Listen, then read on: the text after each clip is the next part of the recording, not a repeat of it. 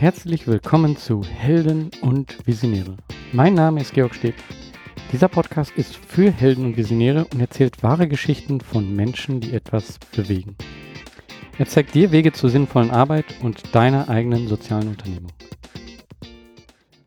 In dieser Folge habe ich mit Nils Dreier von Hilfswerft gesprochen. Er war schon vor der Gründung von Hilfswerft Unternehmer und hat dabei wirklich viel Erfahrung gesammelt. Mit Hilfswerft löst er nicht nur ein soziales Problem, sondern er ist eine Art Multiplikator. Er zeigt anderen, was sie mit Social Entrepreneurship erreichen können und welchen Impact das Ganze haben kann. Er bringt also sehr viel Erfahrung als Unternehmer mit und die teilt er hier mit dir. Deswegen möchte ich direkt in das Gespräch überleiten. Hallo Nils. Hallo Georg. Du bist der, ja, ich glaube, Gründer, aber eben auch momentan Geschäftsführer von Hilfswerft. Ähm, und ja, machst dort, äh, hilfst im Endeffekt sozialen äh, Unternehmern, aber eben auch äh, Organisationen, Unternehmungen und auch Führungskräfte und den Hochschulen, das ganze Thema so Social Entrepreneurship irgendwie näher zu bringen. Vielleicht kannst du erstmal ein paar Worte zu dir sagen. Wie bist du dahin gekommen, wo du jetzt bist? Äh, was hast, hat dich da so angetrieben? Ja, hi, Georg, erstmal. Ähm, also, vorab, ich bin einer von drei Gründern, also Carsten und Söntke, meine Mitstreiter auf keinen Fall vergessen, ähm, und einer von zwei Geschäftsführern der Hilfswerf. Wir sind ein gemeinnütziges Unternehmen, ähm, gemeinnützige GmbH und jetzt seit anderthalb, knapp zwei Jahren in diesem Themenfeld halt tätig. Mein äh, persönlicher Background sieht so aus, dass ich in den äh, zehn Jahren davor äh, hauptsächlich im Online-Marketing gearbeitet habe. Ich habe dort mehrere Unternehmen mit aufgebaut. Äh, Content-Marketing ist da so ein Schlagwort. Und ja, aber irgendwann bin ich an so einen Punkt gekommen, wo ich irgendwie gemerkt habe, dass äh, ja, Online-Shops dabei helfen, mehr Schuhe zu verkaufen, halt nicht das ist, was ich bis zum Ende meines Lebens äh, machen möchte, auch wenn ich das sehr gut gemacht habe. Und äh, ja, und so bin ich dann einfach mit diesen richtigen Leuten zusammengekommen und wir haben die Hilfswerf gegründet. Mhm.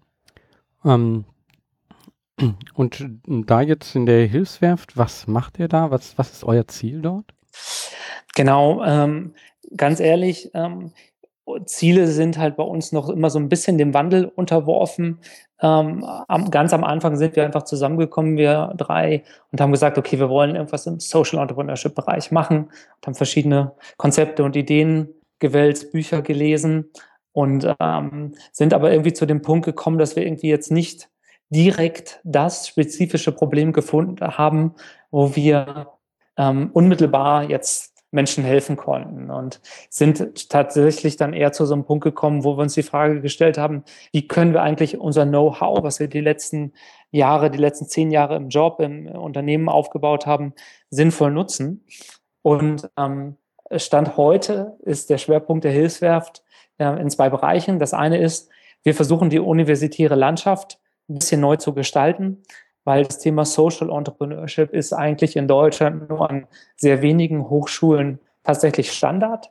Und wir versuchen mit Formaten, äh, unter anderem Social Entrepreneurship Camps, das sind dreitägige ja, Barcamp-ähnliche Formate, ähm, Hochschulen das Thema schmackhaft zu machen und dort einfach ein niedrigschwelliges Angebot zu unterbreiten. Einerseits für die Studierenden das Thema mal kennenzulernen und andererseits auch für die Hochschulen zu sehen, okay, das ist ein attraktives Thema, ähm, was sich lohnt, äh, weiterzuentwickeln.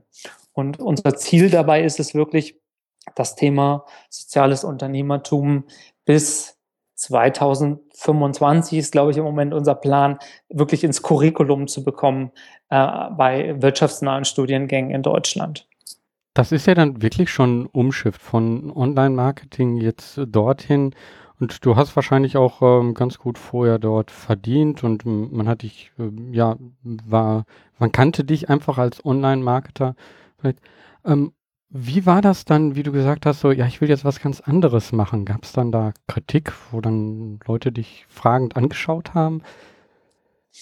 Ähm, ich finde gar nicht, anderes mache. Ich bin halt vorher Unternehmer gewesen und bin heute jetzt auch Unternehmer.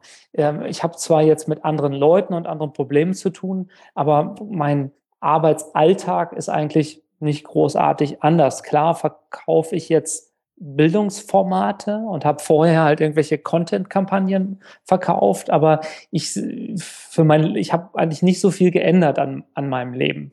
Ähm, Kritik gab es weniger, ein bisschen Verwunderung vielleicht von dem, von dem einen oder anderen, aber tatsächlich auch mehr äh, noch Zuspruch. Also Zuspruch von Leuten, die gesagt haben, cool, dass du das machst, cool, dass du den äh, Mut hast, hier ein sicheres Einkommen, was du hast, aufzugeben und gegen, äh, gegen was Neues äh, einzutauschen.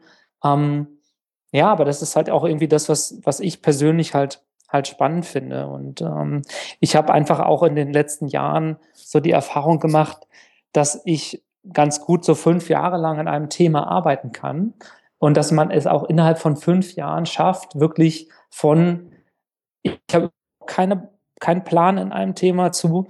Ich bin halt ein Keynote-Speaker auf der wichtigsten Konferenz zu dem Thema. Ähm, das kann man halt schaffen. Und das steht zwar in, in Büchern und äh, hat man vielleicht schon mal gelesen, dass sowas geht. Äh, Gibt es hier ein tolles Buch, äh, Der Weg zum erfolgreichen Unternehmer. Würde ich ihm empfehlen, der selber auch mal ein Unternehmen gründen möchte. Mhm. Da steht so äh, geglaubt habe ich es nicht, als ich es gelesen habe. Aber als ich dann selber wirklich dann mal Speaker war zu so einem äh, Content-Marketing-Thema, was ich halt vor fünf Jahren selber auch nicht kannte, dann merkt man doch, dass es möglich ist. Und äh, jetzt bin ich quasi im Social Entrepreneurship-Bereich unterwegs und fange wieder bei Null an, ähm, lerne viel, lerne neue Leute kennen und das motiviert mich unheimlich. Und keine Ahnung, irgendwann bin ich dann halt auch mal auf einer tollen Konferenz auf der Bühne. Mhm, okay. Interessant. Also ich habe gerade in den letzten beiden Folgen, dadurch, selb, dass ich selber auch nochmal dieses Buch äh, Der Weg zum erfolgreichen Unternehmer äh, gehört habe als Hörbuch. Das war jetzt das zweite Mal für mich, dass ich es gehört habe und ähm, ich nehme auch unheimlich viel davon mit. Also da würde mich dann nochmal interessieren, so wie ist das äh, für dich? Also das eine ist ja so das Buch zu leben, aber wie hast du denn so hm, diesen Mindset-Shift, den du vielleicht dann da gemacht hast, äh, in deinem täglichen Leben ähm, gespürt?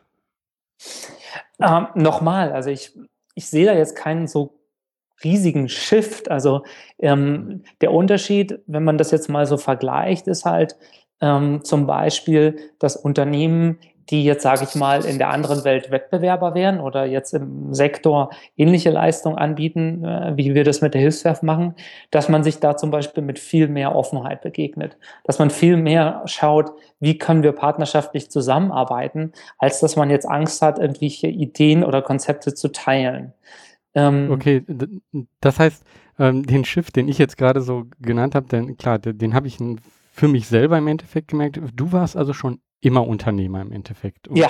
Ähm, für dich war dieses Buch dann ähm, eine äh, Bestätigung von dem, was du machst.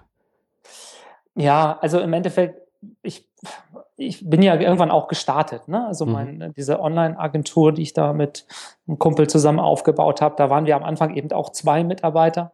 Und am Ende, als ich da rausgegangen bin, waren wir, keine Ahnung, 30 oder so. Mhm. Und während äh, in diesem Prozess des Wachsens, also wo man halt äh, merkt, okay, man muss organisationale Strukturen aufbauen etc., da liest man dann unter anderem auch Bücher, unter anderem dann auch diesen Merat, mhm. der halt gewisse Konzepte halt aufstellt und als Unternehmer oder Gestalter kann man sich ja dann immer entscheiden, ob man Konzepte davon für sich annimmt oder mhm. es ignoriert. Und äh, wir fanden den Merat immer gut, ähm, weil er halt genau diesen, diesen, äh, diesen Entwicklungsprozess von einer Fachkraft hin zu einem Unternehmer, hin zu, also, oder hin zu einem Manager, hin zu einem Gestalter ähm, halt gut beschrieben hat. Und wir wollten immer und haben das tatsächlich dann auch erreicht, ein Unternehmen aufbauen, wo wir selber am Ende überflüssig sind. Mhm. Ähm, und weil wir es geschafft haben, und da schließt sich jetzt der Kreis, war es eben uns auch möglich, dann aus unserem eigenen Unternehmen rauszugehen, ohne dass wir jetzt ein schlechtes Gewissen haben mussten, weil wir da irgendjemanden zurücklassen. Mhm. Und ich finde es halt super spannend und habe auch das Ziel jetzt mit meinen äh, Kollegen hier bei der Hilfswerft, dass wir auch in absehbarer Zeit hier eine Organisation bauen, die sich selber trägt. ja, mhm. und ähm, wo die nicht von uns als Person abhängig ist und die halt auch nicht, und das ist ja auch ein wichtiger Punkt im Social Entrepreneurship, ähm, die halt nicht von Spenden abhängig ist, sondern die halt einfach Leistungen erbringt, für die es einen Markt und eine Zahlungsbereitschaft gibt. Und da arbeiten wir natürlich täglich dran, ähm, dieses, ja, diese Leistung für uns zu definieren, besser zu machen, das, was wir haben, weiterzuentwickeln. Und wir sind da, glaube ich, auf einem ganz ordentlichen Weg gerade. Mhm. Ähm, aus, aus deiner Erfahrung jetzt äh, so aus dem Unternehmensalltag, kannst du da vielleicht ähm, meinem Hörer was mitgeben, äh, was, was ihm weiterhilft, äh, auch dahin zu kommen, im Endeffekt so eine Unternehmung zu, aufzubauen? Also so ein paar Dinge, die bei mir so strukturell immer ganz gut funktionieren.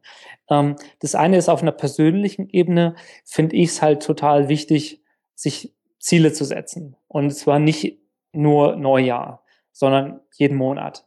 Ich habe ich hab jeden ersten des Monats äh, ein Event bei mir im Kalender, das ist irgendwie eine Stunde, wo ich halt äh, sage, okay, was sind meine Ziele für diesen Monat? Ähm, und ich unterscheide das dann nochmal zwischen private, persönliche Ziele und Ziele für mein Unternehmen, also für die Hilfswerft.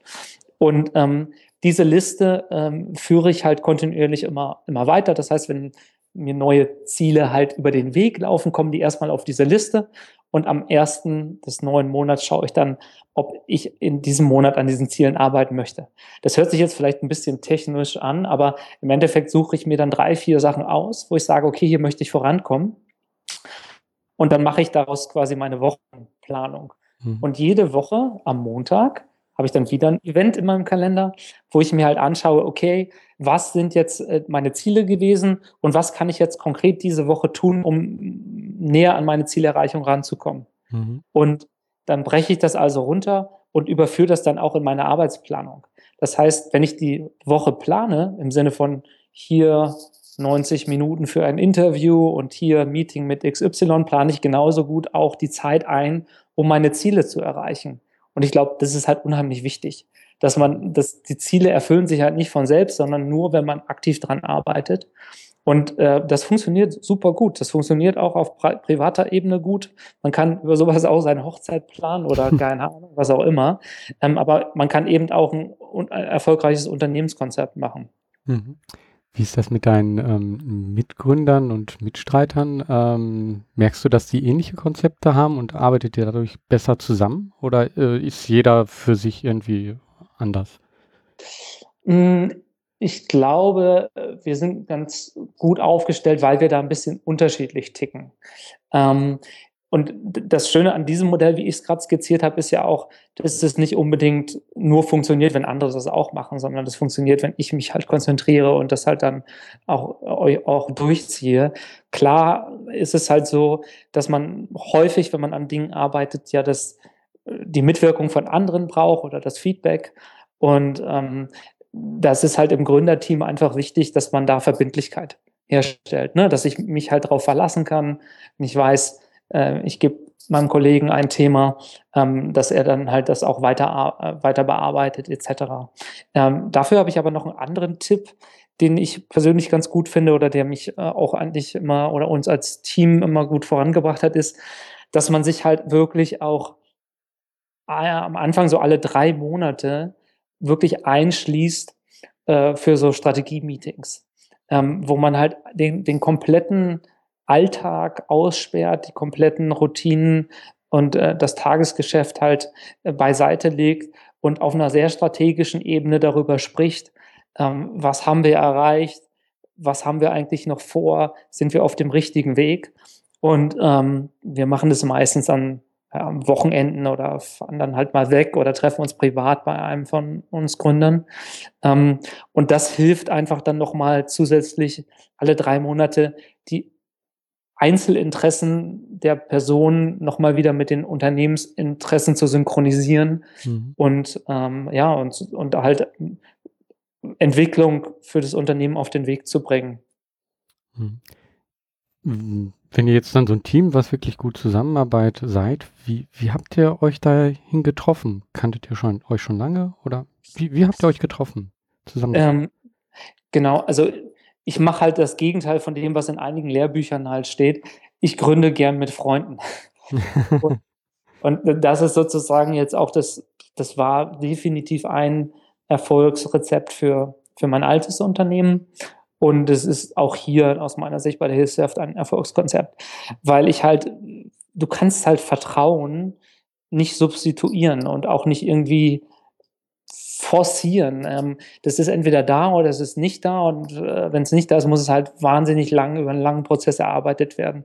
Und wenn du halt mit Leuten gemeinsam was machst, die, die, du, die du halt schon privat kennst und wo du ein großes Vertrauen hast, das ist einfach ein unheimlicher Beschleuniger.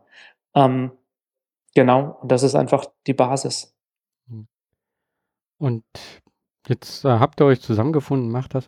Ähm, wie habt ihr jetzt Hilfwerft und äh, den ganzen Aufbau von der Unternehmung jetzt vom neuen, wie habt ihr das finanziert? Wie habt ihr da gestartet? Und an welcher Stelle seid ihr jetzt vielleicht? Genau, also ich meine, grundsätzlich ist es ja so, wir sind ja alle drei quasi jahrelang in Jobs gewesen und haben halt gewisse Reserven uns aufgebaut. Ähm, das ist also jetzt nicht unsere erste Gründung direkt nach dem Studium. Ähm, das ist sicherlich erstmal ganz hilfreich. Also so konnten wir halt unmittelbar das Kapital für die gemeinnützige GmbH aufbringen. Ähm, ansonsten ist es so, dass wir uns äh, gerade in der Anfangsphase halt dadurch finanziert haben, dass äh, wir noch Teilzeit für für unsere alten Arbeitgeber sozusagen tätig waren. Ähm, und damit halt jetzt quasi keinen unmittelbaren finanziellen Druck auf der persönlichen Ebene hatten, ähm, sondern einfach ein bisschen weniger Zeit dann ähm, halt für die Hilfswerft selbst. Bei mir ist es jetzt inzwischen so, dass ich nicht nur noch Vollzeit für, für die Hilfswerft arbeite. Ich habe ein bisschen Zeit mir abgezwackt, um halt, äh, also für meine Familie, ich habe eine kleine Tochter und die möchte ich gerne äh, irgendwie vollumfänglich auch mit betreuen. Ich teile mir das mit meiner Frau also auf. Hm. Ähm, also habe ich jetzt quasi keine 40 Stunden Bürowoche, sondern eher so 35 oder so. Ähm, und bei den anderen beiden ist es halt so, dass, äh, dass die halt gucken, wie sie halt möglichst viel für die Hilfswerft halt tun können, ähm, ohne dass sie ihren anderen Job, der halt die regelmäßige Einkommensquelle ist, halt ähm, gefährden, sage ich mal. Mhm. Ähm, ansonsten ist es aber so, dass wir, ähm, wir verdienen Geld, indem wir äh, Leistung verkaufen. Ähm, wenn wir Hochschulveranstaltungen machen, ähm, ist es so, dass wir versuchen, Unternehmenspartner mit dazu zu gewinnen. Das heißt, Unternehmen, die ihre Mitarbeiter in ihre, in, in unsere Veranstaltungen schicken aus Weiterbildungsgesichtspunkten. Mhm. Die zahlen natürlich dann dafür. Ähm, wir haben äh, Stiftungen, für die wir zum Beispiel ganze Veranstaltungskonzepte entwickeln. Wir machen gerade für einen großen, eine große Stiftung einen Fundraising-Workshop, ähm, wo wir halt die größten Projekte, die diese Stiftung finanziert, halt äh, auf einer Know-how-Ebene unterstützen. Und so ähm, finanziert sich die Hilfswerft also von selbst. Und wir haben jetzt auch gerade äh, eine erste Vollzeitstelle geschaffen, ähm, eine Eventmanagerin angestellt, äh, die halt auch ganz gut verdient. Ähm, und so, ja, wollen wir jetzt halt organisch weiter wachsen. Mhm. Interessant, du sagtest also, dass du jetzt keine 40-Stunden-Woche hast. Wenn man so Unternehmer hört, dann denkt man immer so, ja, das müssen 80 und viel mehr Stunden pro Woche sein. Ähm, das heißt, du sagst, es geht, äh, ein Unternehmen aufzubauen und ähm, trotzdem äh, muss man, trotzdem kann man noch ein Leben haben. so. ja, ja, definitiv. Also ist, ähm, ja, ist eine so meiner Learnings auch äh, Fokussierung. Ne? Also das ist, hat eigentlich mir mein, mein Mitgründer bei Textprovider, ähm, der Arne, der hat das ganz gut vorgemacht, weil der eigentlich, der ist am effizientesten gewesen ab dem Zeitpunkt, wo er Vater geworden ist. Mhm. Weil, weil er einfach sich, weil er sich halt ganz knallhart konzentrieren musste, was er jetzt mit seiner Zeit tut. Und man gibt auch Studien darüber, die besagen, dass Leute, die Teilzeit arbeiten, wesentlich produktiver sind als Leute, die Vollzeit arbeiten, mhm. weil sie halt einfach fokussiert unterwegs sind. Und ähm, das ist aus meiner Sicht einfach auch ein, ein, wichtiges, wichtiges Thema und das schließt sich so ein bisschen dann der Kreis mit dem, dass man sich Ziele setzt. Äh, sich Ziele setzen und an denen arbeiten bedeutet eben auch, dass man nicht an anderen Sachen rumrödelt, ja, mhm. sondern dass man halt wirklich an, an seinen Zielen arbeiten, an, an seinen Zielen arbeiten und keine Ahnung, sowas wie E-Mails beantworten ist halt keine sinnvolle Aufgabe, sondern sondern die Aufgabe ist halt irgendwie, ich treibe das Projekt XY voran mhm. und in dem Kontext muss ich E-Mails beantworten, weil ich von dem Herrn äh, Meier was brauche. Ja? Mhm. Ähm, also insofern ja, es geht, man kann ein Unternehmen aufbauen und ein Familienleben haben. Klar ist es bei mir auch so, dass ich mir manchmal wünschte, ich hätte noch ein bisschen mehr Zeit, mhm. aber schon okay. Also ähm, gewisse, gewisse Kompromisse muss man halt immer eingehen. Mhm. Also ähm, finde ich ja ein sehr interessanter Blickwinkel und vor allen Dingen ähm, auch zusammengebracht mit dem, was du gerade gesagt hast. Also Ziele im Endeffekt nicht nur ähm, im Business aufstellen, sondern auch im Privaten. Ähm, du sagtest ja, dass du das in beiden Richtungen irgendwie oder dir einen Plan zumindest machst im Privaten, wenn ich das richtig jetzt verstanden hatte. Ja, also Plan ist jetzt vielleicht ein bisschen groß, aber also das ist halt so, da steht dann halt auch drin, dass ich mich mit meinen, dass ich irgendwie gewisse Kumpels einfach demnächst mal wieder sehen will. Mhm. Wenn ich mir das nicht aufschreibe, dass ich das, dass ich das vorhabe ja. und ich habe halt Familie, die wollen was von mir, ich habe halt ein Unternehmen, die wollen was von mir, ich habe von dem alten Unternehmen auch noch ein paar Sachen, die dann natürlich im Hintergrund noch laufen. Wenn ich das sozusagen nicht priorisiere, dann passiert das nicht. Also es ja. passiert halt nichts von alleine. Und ähm, das heißt, man, man schreibt sich das dann halt auf und dann erinnert man sich zumindest einmal die Woche daran, dass man sich das mal vorgenommen hat. Ja. Und dann macht man das einfach. Vieles genau. ist halt tatsächlich einfach auch nur machen. Ja, aber äh, finde ich wichtig, also aus meiner eigenen Sicht auch. Ich habe jetzt auch zwei Kinder ähm, und ich merke einfach, äh, es ist wichtig, sich auch äh, auf beides wirklich zu fokussieren, sich dafür die Zeit zu nehmen und sich die Zeit auch einzuplanen und nicht sagen, ah ja, wenn ich freie Zeit habe, dann äh, habe ich die für meine Familie. Äh, das ja, funktioniert absolut. halt nicht. Definitiv, das ist sowieso dieses, ähm, dieses, ich mache heute etwas, um lange in der Zukunft dann die Früchte zu ernten. Mhm. Das, daran glaube ich überhaupt nicht. Also im Sinne von, ich mache, ich spare jetzt oder ich zahle jetzt in die Rentenversicherung ein, damit ich, wenn ich dann irgendwie 65 bin, mir den Lebenstraum von, keine Ahnung, einer Finke auf Mallorca halt erfülle. Nee, mhm. lieber überlegen, wie kann ich jetzt heute meine Finca in Mallorca bekommen, wenn das wirklich mein Ziel ist und was benötige ich denn tatsächlich dafür und dann lieber heute daran arbeiten, was ich haben möchte und nicht, nicht es in die Zukunft verschieben. Mhm. Ja, und das, das gilt, für, gilt für alles. Also ob das jetzt Zeit mit den Kindern ist oder ein neues Unternehmen, was man gründet oder whatever. Mhm. Ja, direkt dran arbeiten, weil das ist eben ja. das Lustige auch. Wenn du das, wenn du das nämlich so machst, mit dieser wöchentlichen Planung, dann fängst du nämlich in dem Moment schon an, an den Sachen zu arbeiten. Und dieser fiese erste Schritt, überhaupt mal äh, loszulegen, den hast du dann sozusagen in deiner Routine schon längst verinnerlicht und du hast schon die zwei, ersten zwei Mails geschrieben und damit ist der Stein schon im Rollen. Mhm. Und dann, dann wirst du halt, wenn, wenn, das, wenn er dann halt in Stocken gerät, dann bist du das, zu der, zur nächsten Woche, schaust du dann auch mal hin. Und ganz ehrlich, es ist ja auch nicht so, dass alles dann klappt, ja. Aber stell dir mal vor, dass jedes zweite Ziel von dem, was du dir vornimmst, in Erfüllung geht, dann hast du eine coole Quote. Ja. ja also insofern mhm. kann man da, glaube ich, ganz gut äh, sich selbst auch ja, konditionieren, dass das mhm. funktioniert. Kommen wir nochmal vielleicht ein bisschen zurück zur Unternehmung. Ähm, ihr seid jetzt da ähm, drei, die direkt drin sind. Ihr sagt es jetzt gerade sogar eine Vollzeitstelle. Wie ähm, seid ihr zu den Unterstützern gekommen? Wie viele Unterstützer oder wie viele Personen haben euch jetzt direkt im Unternehmen unterstützt? Wie, wie habt ihr das aufgebaut? Genau, also aktuell sind wir sieben Leute. Also wir haben halt auch nochmal äh, das Glück, dass irgendwie ein paar Leute, die studieren, das, was wir machen, halt ganz spannend finden und dann schreiben die hier irgendwelche Masterarbeiten und so weiter. Das ist auch für, immer ganz, für uns immer ganz cool. Mhm. Ähm, Unterstützer, also ich, ich mag diesen Begriff eigentlich gar nicht so sehr, weil im Endeffekt ist es so, wenn du Unternehmer bist, dann äh, hast du ein Produkt oder eine Dienstleistung und dann musst du dir erstmal Kunden suchen. Und, äh, und dann entwickelst du das, dein Produkt oder deine Leistung halt mit den Kunden weiter und möglichst halt so, dass du nah dran bist an den Kunden und nicht jetzt ein Jahr lang in so einem Kämmerlein vor dich hin äh, programmierst und dann halt am Ende feststellst, dass das, was du gebaut hast, doch eigentlich niemand benötigt. Mhm. Ähm, wir haben halt, wir haben halt ein, ein Netzwerk von sogenannten Social Business Angels, aufgebaut. Das sind einfach, das, das ist aus dem Aspekt ähm, hervorgegangen, dass einfach viele Leute gesagt haben, Mensch, ähm, ich finde das super cool, was, was ihr macht und ich würde euch gern irgendwie unterstützen. Ähm, ich habe aber nicht viel Zeit. Mhm. Und dann haben wir gesagt, okay, können wir gut verstehen, ähm, aber dann würden wir dich gerne einfach als Know-how-Träger, als Mentor bei uns mit aufnehmen. Und jetzt haben wir halt so ein Netzwerk von knapp 40 äh, viele, 40 Leute, viele davon sind Unternehmer und Führungskräfte, die, die, auf die wir halt zugehen können. Und wir gehen auf die zu, zum Beispiel, wenn wir Speaker suchen für die Veranstaltungen, die wir machen. Mhm. Ähm, wir gehen auf die Leute zu, wenn wir, manchmal werden wir halt von Startups auch angesprochen, ähm, ob wir nicht irgendwie so ein Mentoring übernehmen können. Machen wir gerne, ist auch ein bisschen Teil unseres gemeinnützigen Auftrags.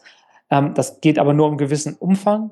Und häufig vermitteln wir dann einfach auch Kontakte, dass wir sagen, hey, du brauchst hier Support im Bereich, keine Ahnung, Logistik.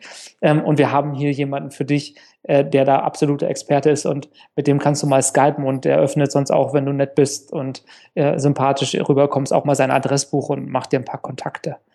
Ähm, und so haben wir quasi einfach nur die Leute mitgenommen, die eigentlich auf dem Weg, die wir kennengelernt haben, mit denen wir Kaffee getrunken haben, die gesagt haben, wir finden das cool und haben einfach ein Pro Programm gebaut, damit wir, damit wir den Bezug oder die Beziehung zu diesen Leuten nicht verlieren. Ne? Weil wenn du die Leute nicht unmittelbar benötigst für das Projekt oder Ziel, an dem du gerade arbeitest, könnte es halt auch passieren, dass man sich so ein bisschen aus den Augen verliert. Und ähm, ja, also da haben wir für uns eine Lösung gefunden.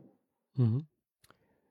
Um und die Entwicklung jetzt gerade, ähm, beziehungsweise zu dem, wie es jetzt, wo ihr jetzt hingekommen seid. Also mich würde noch mal interessieren, du sagtest vor zwei Jahren, im Endeffekt ging das Ganze los. Ähm, wie hat sich das so Stück für Stück ähm, entwickelt? Ähm, und wo steht ihr jetzt gerade? Also es hat sich insofern entwickelt, also wir, uns war schon immer klar, wir wollen halt irgendwie wir wollen, dass Social Entrepreneurship in Deutschland einfach ein ganz anderes Standing bekommt und dafür müssen halt viel mehr Leute sich damit auseinandersetzen. Und ähm, am Anfang wussten auch wir nicht genau, was unser Geschäftsmodell ist. Ähm, und wir haben am Anfang halt hier und da mal ein Beratungsmandat angenommen, um mal ein bisschen Geld zu verdienen und ähm, um halt auch Kontakte zu machen. Ähm, und das Produkt, was wir ursprünglich mal anbieten wollten, war eine Art Speaker-Vermittlung. Mhm. Ne, dass du halt sagst, du kannst dir eine Art, weiß nicht, Impact-Speaker oder so mhm. buchen. Mhm. Ähm, und die Leute machen das für uns pro bono und spenden dann aber eher Honorar. Also so war mal unser Geschäftsmodell. Mhm. Und dann haben wir irgendwie das ein bisschen gemacht und so weiter. Das hat schon okay funktioniert, war aber nicht der Brüller. Und dann haben wir aber eine, eine Anfrage gekriegt, wo es irgendwie um den, keine Ahnung, den Schraubenverband oder sowas komisches ging. Und da dachten wir so ganz ehrlich, warum, wir, wir wollen doch eigentlich hier die Welt verändern. Und wenn jetzt hier der Schraubenfachverband bei uns Speaker anfragt, ist es eigentlich das, was wir machen wollen? Mhm. Und das war dann an einem unserer Strategie-Meetings, wo wir dann gesagt haben, hey, das ist es nicht.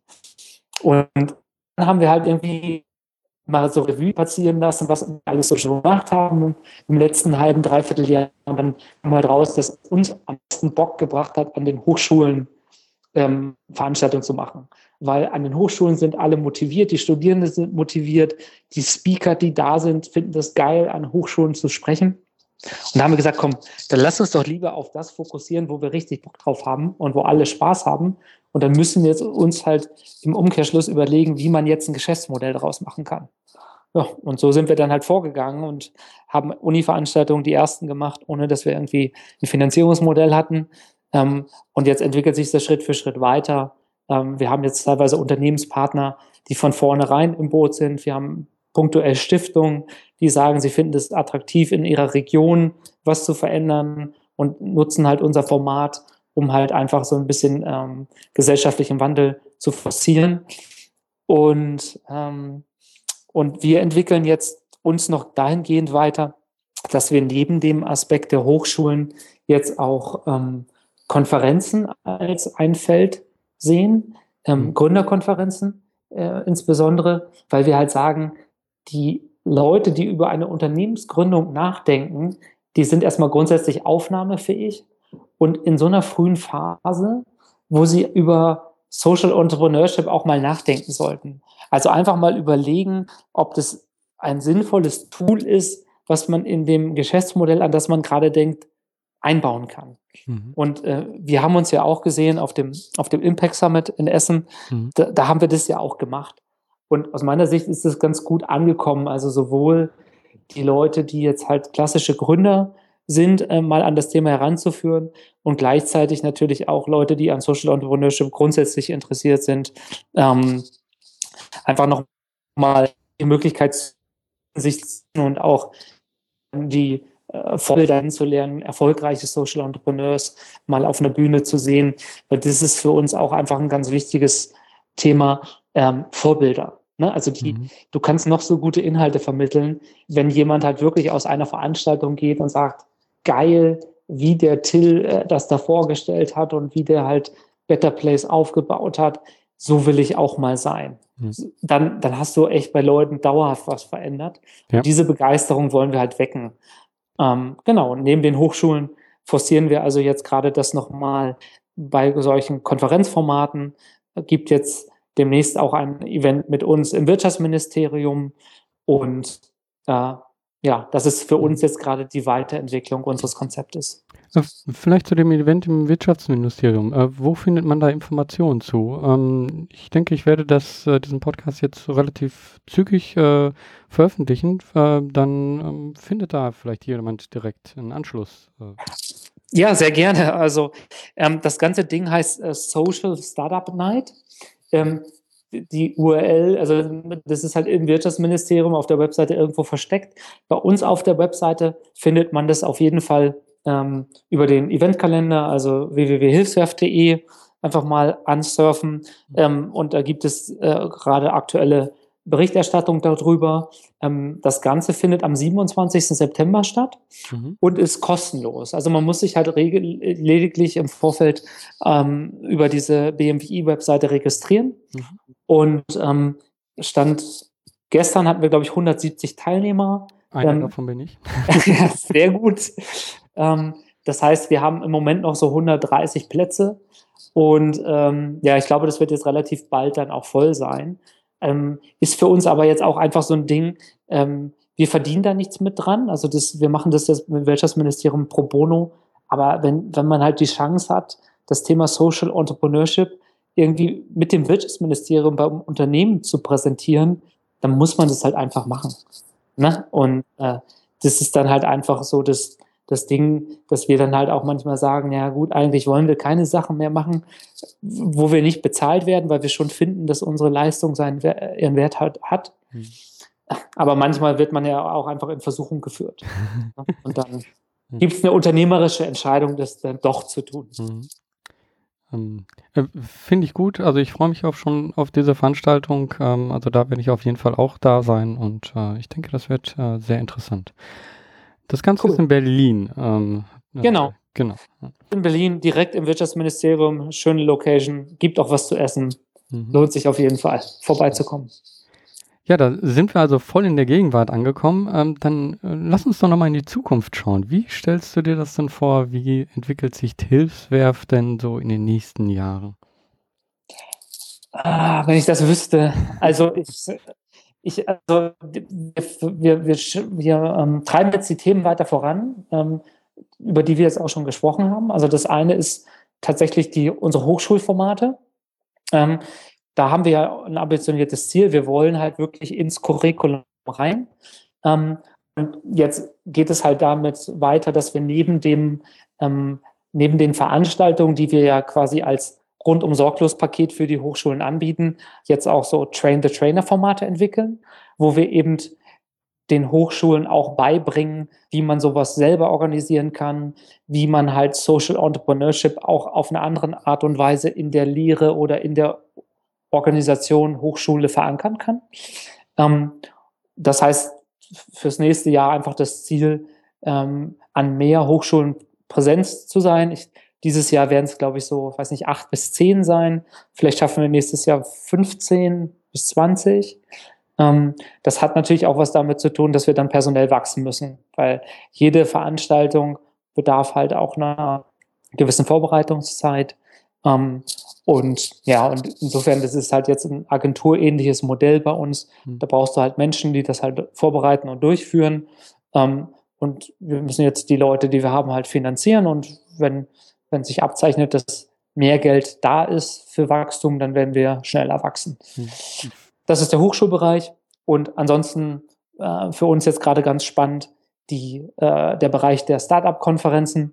Ähm, da haben wir jetzt verschiedene Kontakte aufgebaut zu Konferenzanbietern ähm, und sprechen mit denen darüber, ob es für sie interessant ist, ihre ähm, Konferenzen um Social Ownership zu erweitern. Also einerseits inhaltlich, aber natürlich dann auch von der Zielgruppe. Ähm, wir bringen ja dann auch Leute mit, sind ja viele interessiert an den äh, Social Entrepreneurship-Themen. Und das ist für uns jetzt ein Markttest. Also das kann sehr gut sein, dass wir das jetzt noch bis für ein halbes Jahr mal ausprobieren und dann wird das Thema aufgehen oder nicht. Ähm, und ja, gibt ein paar neue Formate noch in Entwicklung, ähm, wo wir halt insbesondere Kooperationen zwischen Social Startups und, sage ich jetzt mal, CSR-Abteilungen von Unternehmen ähm, forcieren wollen. Ähm, da gibt es jetzt die ersten zwei, drei Prototypen ähm, und ja, du merkst, wir probieren halt viele Dinge aus. Mhm und, äh, und gucken dann, ob es funktioniert und wenn es funktioniert, wie man daraus ein ähm, skalierbares Produkt machen kann. Und so, äh, so läuft quasi unser Prototyping bei uns. Ich hätte vielleicht auch etwas anders fragen können nochmal. Äh, wenn eine Fee zu dir kommen würde und würde dir äh, Wünsche für die Zukunft erfüllen, äh, was wäre das für ein Wunsch? Die gute Fee-Frage. Ja, systemische Unternehmensberatung oder so, irgendwo schon mal gehört. also, kommt zum Anfang zurück. Ja, also für, fürs, fürs Unternehmen oder für, für, unseren, äh, für unser Ökosystem ist, wäre mein Wunsch halt, dass Unternehmen, die sich über, also das Unternehmen sich mehr über ihren, ihre, über ihre soziale Rendite äh, Gedanken machen sollten. Das heißt, ähm, im, äh, in unserem Sprech quasi, dass man halt nicht nur seine finanzielle Rendite im Blick hat, sondern sich auch überlegt, wie kann ich meine Unternehmensressourcen einsetzen, um halt ähm, gesellschaftlichen Nutzen zu stiften. Ähm, da gibt es bisher noch zu wenig. Also äh, teilweise gibt es ja CSR-Abteilungen in Unternehmen und ich würde mir halt wünschen, dass diese eine stärkere Offenheit für das Thema Social Entrepreneurship an den Tag legen würden, weil ich glaube, dass dann halt Geld und Ressourcen, die derzeit da investiert würden, halt besser eingesetzt werden können für die Allgemeinheit. Und das ist jetzt halt so eine halb eigennützige äh, halb eigennütziger Wunsch, ne? weil ich für uns als Hilfswerk wäre es halt gut, weil es dann für uns leichter wäre, Unternehmenskooperation, Unternehmenspartner zu, zu gewinnen, die uns wiederum Wachstum ermöglichen in, in unserem spezifischen Fall. Aber ich glaube halt einfach auch, dass das größte Potenzial für Social, einen Social Impact zu realisieren halt bei den bestehenden Unternehmen dann doch ist und nicht bei den Startups. Also klar, Startups sind wichtig fürs Ökosystem äh, und werden langfristig eine immer tragendere Rolle haben. Aber wenn du kurzfristig halt ähm, einen Effekt erzielen musst, musst du die mitnehmen, die schon da sind. Und ähm, in dem Bereich, ja, deshalb arbeiten wir ja auch mit dem BMWI daran, dass wir in dem Bereich die Leute halt motivieren, da auch mal ein paar innovative Wege zu gehen. Hm. Risikobereitschaft ist also so ein bisschen das, das Schlagwort, der, der Wunsch, äh, da auch mal was Neues auszuprobieren. Ja, ich äh, kann dich da voll unterstützen. Ich glaube, das waren auch wirklich äh, schöne Endworte. Das ist einfach äh, gut, wenn sich da in diese Richtung was bewegt. Ähm, vielleicht, wenn man dich irgendwie und äh, Hilfswerft kontaktieren will, wie kommt man da zum besten zu? Wie kontaktiert man dich und Hilfswerft am besten? Genau, also ähm, bei mir, also wenn man meine E-Mail-Adresse nicht hat, ähm, dann einfach via Xing oder LinkedIn. Ähm, da antworte ich zumindest einmal die, die Mails und dann ähm, teile ich da auch super gern die Kontakte. Ähm, auf der Hilfswerft-Seite gibt es halt Infos. Also wir unterstützen eben auch Social Entrepreneurs. Da gibt es so einen One-Pager. Wer also Interesse hat ähm, an einer Unterstützung durch die Hilfswerft, wer glaubt, dass wir irgendwie weiterhelfen können, kann da so einen One-Pager runterladen und uns dann, dann zusenden. Mhm. Ansonsten kann man mich gerne auch mal anquatschen auf den Konferenzen, äh, wo wir so unterwegs sind. Unter Events haben, haben wir das gelistet, wo die Hilfswerft quasi als nächstes auftritt. Wirtschaftsministerium haben wir schon gesagt. Und dann äh, freue ich mich auf ein, auf ein spannendes Gespräch. Ja, ähm, ich fand dieses Gespräch sehr spannend und äh, möchte mich bedanken. Ja, danke. Du hast die richtigen Fragen gestellt. ja, ich glaube, hier war mal wieder viel Information in einer Folge drin. Und es war nicht abgesprochen, aber schon wieder dieses Buch Der Weg zum erfolgreichen Unternehmer. Auch Nils empfiehlt es. Und die Frage zum Schluss nach der guten Fee, die eine Lösung bringt, das ist auch etwas, was ich aus diesem Buch mitgenommen habe. Wenn du wissen willst, wo du dieses Buch findest, du findest einen äh, Link in den Show Notes. Schau es dir an. Ich kann es wirklich nur empfehlen. Ja, und Nils auch. Was hat mir an dieser Folge gut gefallen? Also zum einen, man sieht an Nils, das Unternehmersein bedeutet, dass man sich das Ziel setzt, sich irgendwann aus der Unternehmung zurückziehen zu können. Die Unternehmung dreht sich also nicht um eine Person, sondern um ein gemeinsames Ziel. Und egal was passiert, dieses Unternehmen läuft weiter. Als nächstes fand ich ganz wichtig, wie er gezeigt hat, wie er sich Ziele setzt. Und sowohl eben im Unternehmen als auch persönlich. Jeden Monat sich Ziele zu setzen und die dann auf wöchentliche Ziele runterzubrechen und aus diesen Zielen dann wirklich das tägliche Handeln herunterzubrechen. Und er sagte so schön, Ziele erfüllen sich nicht von selber nur wenn man aktiv daran arbeitet. Deswegen, man wird automatisch aktiv, weil man eben das Ziel hat. Und damit kommt man auch viel besser voran. Aber nicht jeder muss genau diese Arbeitsweise haben und sich genau so Ziele setzen. Es ist wichtig, das auszuprobieren. Was funktioniert bei dir gut? Was bringt dich voran?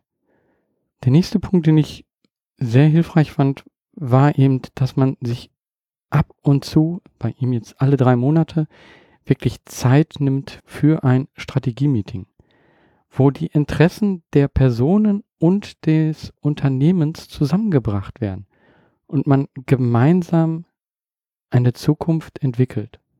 Und das fand ich in dem nächsten Punkt auch sehr wichtig. Unternehmen und Privates sollte man zusammenbringen. Privates ist nicht das oder die Zeit, die übrig bleibt, wenn man mit der Arbeit fertig ist. Man muss sich im Unternehmen unheimlich fokussieren, aber genauso muss man sich im Privaten fokussieren, sich die Zeit nehmen, die Zeit einplanen und die Zeit im Privaten haben.